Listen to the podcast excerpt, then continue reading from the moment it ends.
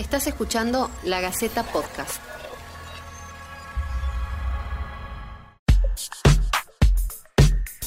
Esto es Detrás de escena, el análisis del cine y las series.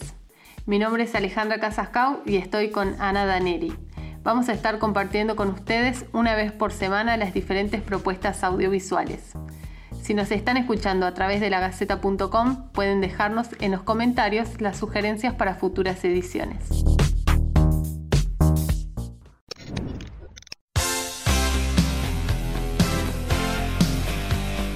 Se cumplen 35 años desde una de las películas más icónicas del cine.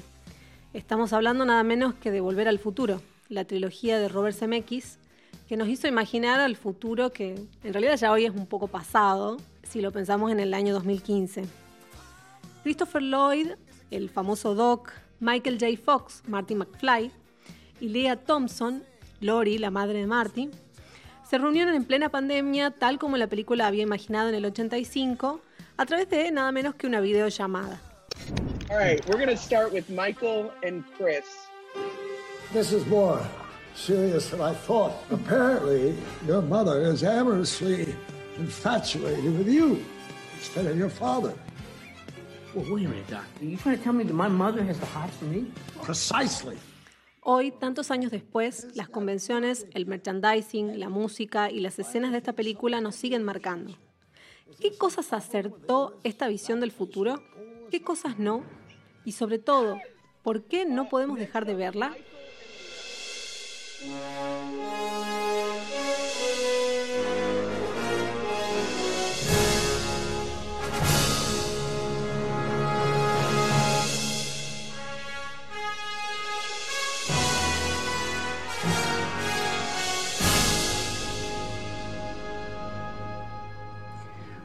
Cosas más interesantes, por lo menos para mí, de Volver al Futuro, eh, son las perlitas que hay detrás de esta saga que seguramente todo el mundo ya la vio. Seguramente los niños que están creciendo la irán a ver en algún momento, porque es una película que nadie puede perdérsela, es uno de los clásicos del cine de los 80. Y podemos arrancar, por ejemplo, con el casi Marty McFly. Ay, a ver, contame, me muero. Bueno, la película se empezó a rodar en Estados Unidos en el 84 y el casting en un principio no era como, como lo conocemos hoy. Había una persona que interpretaba a Marty McFly, pero no era Michael J. Fox. Era otra persona. No O es... sea, o podríamos haber eh, tenido otro Marty, el icónico Michael J. Fox. No... que seguro no era, el, no era el mismo. Los que se compren o los que ya tengan el, el DVD original, DVD estoy hablando de una antigüedad por supuesto, o que pueda tener acceso a los documentales de Volver al Futuro, van a ver ahí las escenas que se regrabaron porque el rodaje se inició, tuvieron creo que tres o cuatro semanas de rodaje, se dieron cuenta que el personaje no iba con ese actor y hicieron otro casting y lo contrataron. Bueno, otra de las curiosidades que, que podemos decir es, por ejemplo, la famosa patineta voladora de Marty, que Marty en, en la, en, la, en la película 2 eh, utiliza y, y va escapando de, de Biff. Esa patineta se intentó eh, comercializarla, existe, pero no funciona. Nos morimos por esa patineta. Sí. Todos. Sí, pero no funciona, no funciona bien. ¿Quién no o sea, soñó con tener la patineta de volver al futuro? Bueno, yo soñé con tener la patineta, bueno, con están, tener la zapatilla. están, los, están los, los monopatín eléctricos, lo más cercano que podemos tener. Sí, sí, sí. Hay muchas O esos cosas. drones, esos drones voladores que, que- que vi también que son un delirio, sí. pero no me animaría a andar con eso. Muchas cosas que existen en la película que soñamos o muchos con tener. Eh, la campera que se seca sola, por ejemplo. Sí. Esa sería buenísima. Te agarra una lluvia, te seca, ya está. Ya no- está. No pasó nada. Otra de las curiosidades es, ¿te acordás de esa escena en la película, en la segunda película, en donde eh, Jennifer, la policía la encuentra en la calle, a la Jennifer del pasado, y la lleva a su casa, ella se despierta ahí y escucha que está su hija bajando las escaleras y los suegros por entrar. Y ella se esconde en un armario. Cuando los suegros entran, el suegro está dado vuelta, como flotando. Que no hay una razón en realidad de por qué está dado vuelta muy justificada, por lo menos no está en, en la película, al No, menos. no, la justificación es desde la producción, nada más.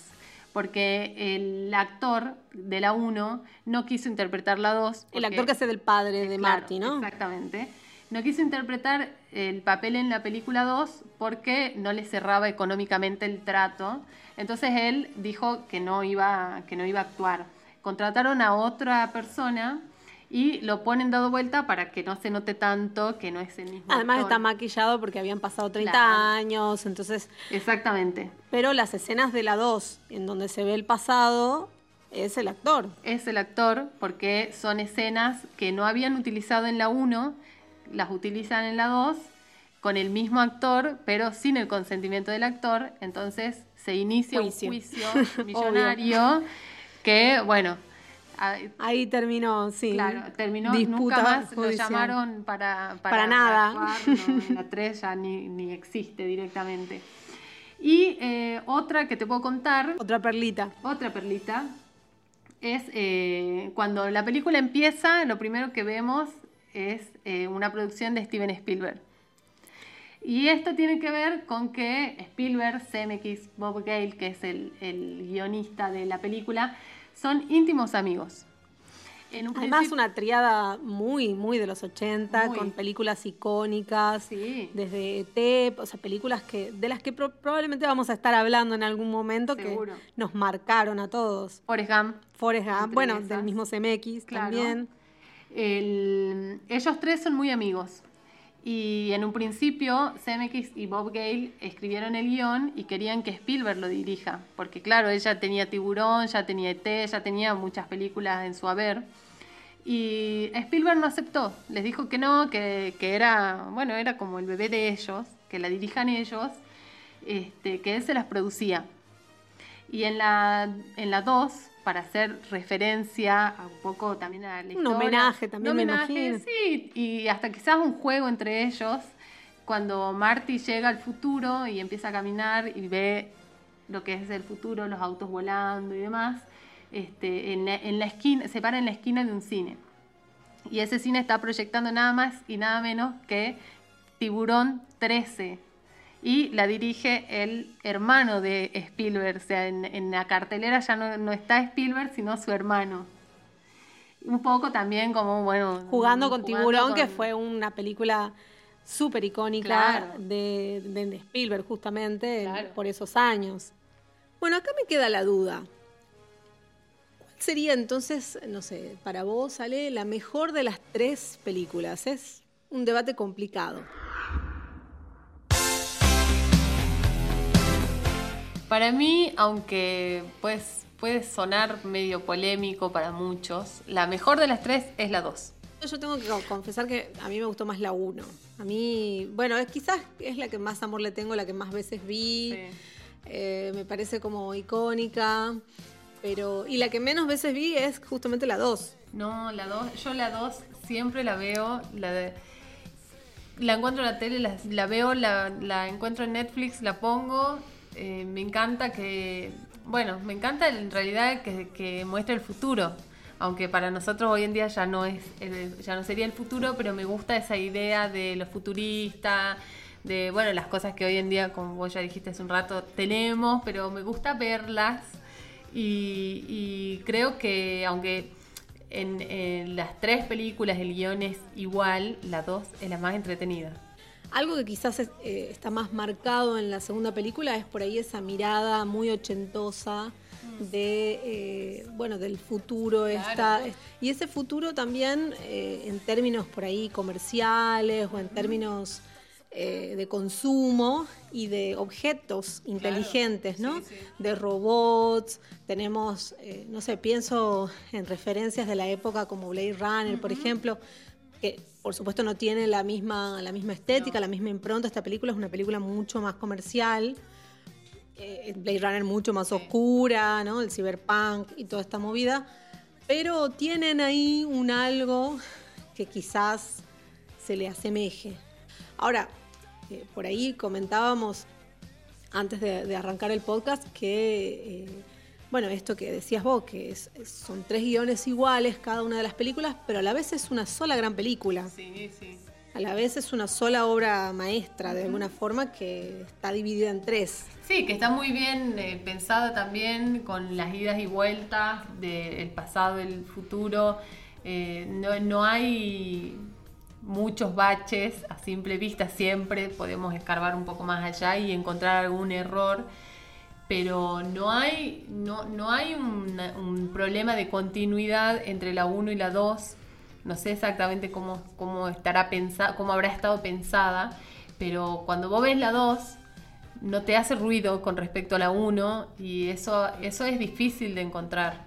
Y esto nos lleva entonces a la pregunta, que es ¿por qué seguimos viendo Volver al Futuro?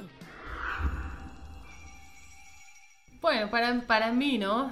Eh, Volver al futuro representa la nostalgia, también un poco tiene ese sentido de la nostalgia de- del pasado, siempre fue mejor. Eh, En la 1 el pasado se presenta como bien, muy idealizado, muy lindo, los colores, y en la 2 el, el futuro se lo muestra como más caótico, todo, todo roto, todo grafiteado. Para mí, el, eh, la- el concepto que tiene ese de que todo pasado siempre fue mejor a los humanos nos encanta. Y creo que por eso, porque por supuesto había un análisis más allá de... de- Sí, pero quizás hasta profundo, sociológico claro. de por qué nos gusta la película. Claro, para mí el por qué nos gusta la película, más allá de que nos divierte y un montón de cosas, pasa por- más por ahí. Sí, yo, yo estoy de acuerdo. Creo que también hay algo ahí de una cuestión generacional, me parece, que, que yo le sumaría, no sé, las generaciones futuras con respecto a esta película. Por ahí hay un montón de analogías y referencias Sí.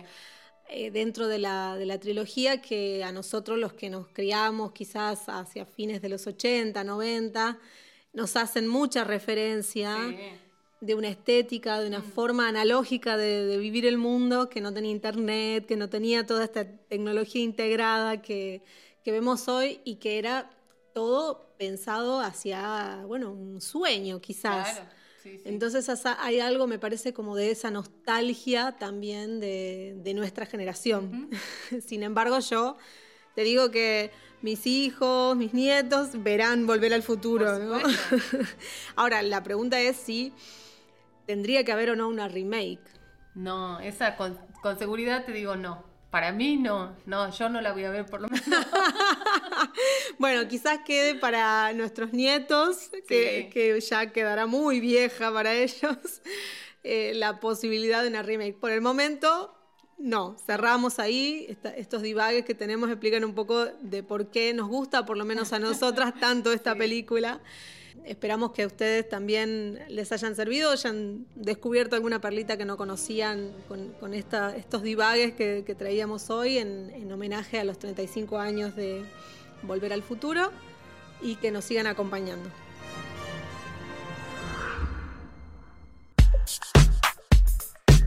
Para más recomendaciones pueden consultar también el micrositio del Ojo Crítico en lagaceta.com y estar atentos a nuestros podcasts semanal. Aprovechamos la oportunidad para recordarles a todos lavarse las manos, mantener la distancia social y quedarse en casa. Esto fue Detrás de escena. Esperamos que nos dejen sus comentarios para futuras ediciones.